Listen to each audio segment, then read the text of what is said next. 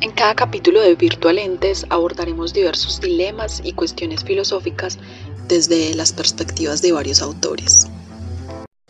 El programa del día de hoy tratará acerca de las aproximaciones del texto Tecnogénesis y Antropogénesis en Bernard Stiegler de Marcela Rivera. Específicamente abordaremos tres autores, Rousseau, Heidegger y Nietzsche, en ese mismo orden. Comencemos. En esta ocasión comenzamos por Jean-Jacques Rousseau, quien fue un importante pensador de la Ilustración en el siglo XVIII, que nació en Suiza pero que vivió la mayor parte de su vida en Francia. Este fue reconocido por tener una visión naturalista sobre el ser humano y a su vez fue considerado un auténtico prerromántico ya que sus nociones eran notoriamente adelantadas para la época de la ilustración y algo idealistas como pues se puede ver más en el romanticismo. Y pues ya veremos por qué. Este filósofo escritor botánico y también músico dejó un gran legado para la humanidad principalmente a la política como la conocemos hoy en día, pues además de que participó activamente en la Revolución Francesa, con su gran obra del contrato social, expuso una ideología que creía en las libertades individuales, los derechos y la igualdad de todos los ciudadanos. Claro está con una ética que siempre buscaba el bien común. También dio a conocer pensamientos filosóficos revolucionarios eh, sobre la educación, con su segunda obra más reconocida, que fue Emilio o de la educación, donde se puede apreciar un modelo de enseñanza particular eh, centrado en el niño, en el educando y no en los adultos como era cotidiano ver en este tiempo y que aún eh, puede ser visto en ocasiones. Ya sin más preámbulos, para iniciar con el tema que queremos tratar en este caso, que es responder a la pregunta ¿dónde termina el hombre y comienza la técnica? Bueno, pues Rousseau la aborda en otra de sus obras, que fue el discurso sobre el origen de la desigualdad. Y en pocas palabras, eh, indica cómo todo aquello que perturba de alguna manera la naturaleza del ser humano eh, es lo que se puede conocer como técnica. ¿Sí? Para la explicación de esta noción, él utiliza un término francés que es démêler, que puede significar deslindar o desenmarañar. Y es en sí la acción de separar algo que está mezclado. Podemos decir que esa teoría limita dicha naturaleza a un ser que solo existe con el mínimo esfuerzo y que no tiene otro instrumento más que sí mismo para su supervivencia, pero que ya al idear procesos para suplir una necesidad o simplemente hacerla más fácil, es en ese momento donde comienza la técnica.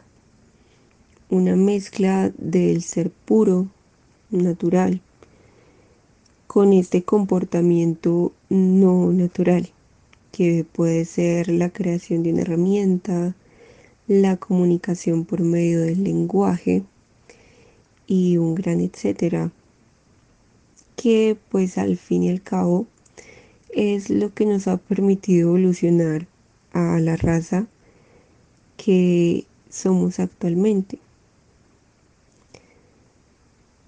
ya como pues mencionado al principio, es una idea algo, eh, o sea, una noción algo idealista, porque fueron solo en este momento primitivo donde el humano pudo desarrollar eh, esa naturalidad.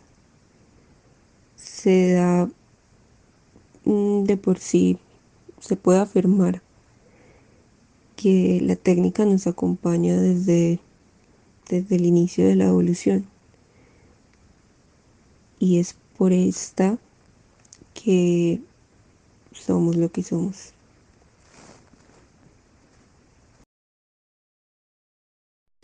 Martin Heidegger fue un filósofo alemán, nacido en 1889, y es catalogado por muchos como el pensador más importante del siglo XX. Esto es debatible, por supuesto, pero de igual manera su legado es innegable. Bueno, hablando un poco acerca de su niñez, se dice que sus padres intentaron inducirlo al sacerdocio, ya que su padre era sacristán y toda su familia en general eran ultracatólicos. Sin embargo, Martin siempre se inclinó por la filosofía, pero no fue hasta que se topó con los escritos de Edmund Husserl, el entonces considerado padre de la fenomenología, que decidió dedicar su vida a la filosofía. A sus 23 años ya era doctor habilitado en filosofía y a los 28 empezó a trabajar en la Universidad de Friburgo, siendo el asistente del pensador que tanto admiraba, del mismísimo Edmund Husserl.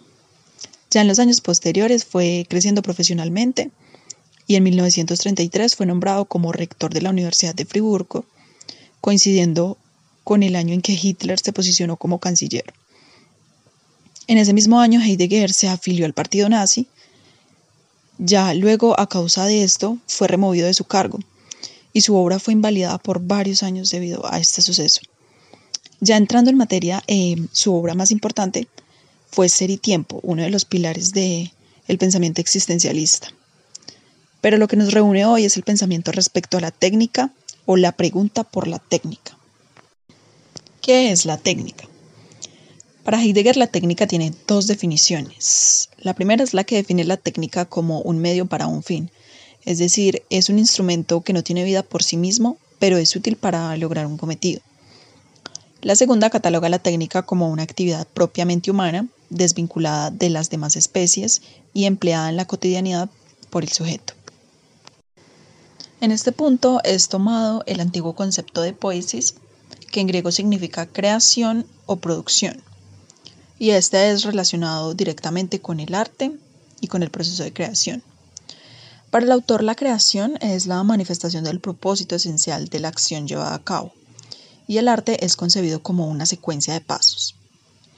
En el momento en que la poesis es fragmentada, la creación desaparece y emerge el arte, la sistematización de los procesos, es decir, la técnica.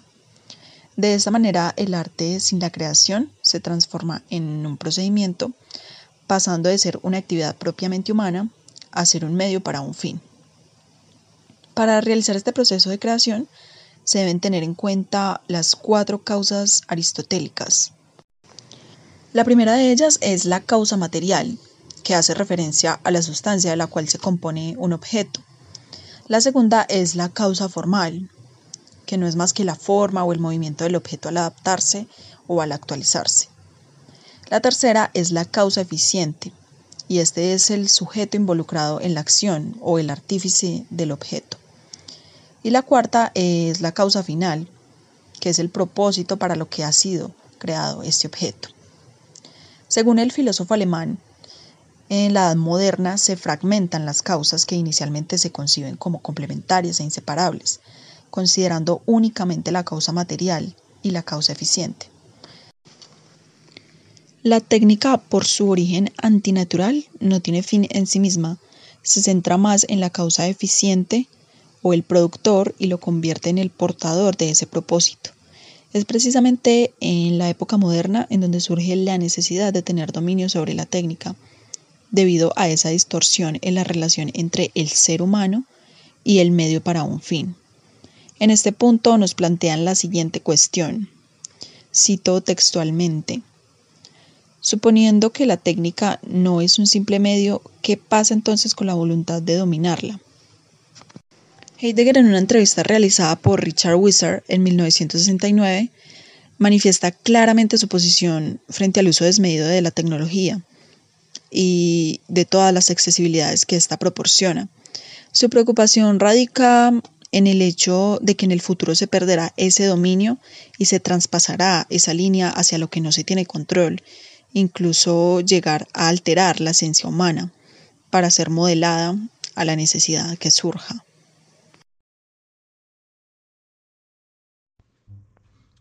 Todos los filósofos tienen el defecto común de partir del hombre actual y creen que con un análisis del mismo llegan a la meta. Involuntariamente, el hombre se les antoja como una eterna verita o una verdad eterna, como algo invariable en medio de la vorágine, como una medida cierta de las cosas. El pecado original que tienen todos los filósofos es la falta de sentido histórico. No quieren enterarse de que el hombre ya ha devenido.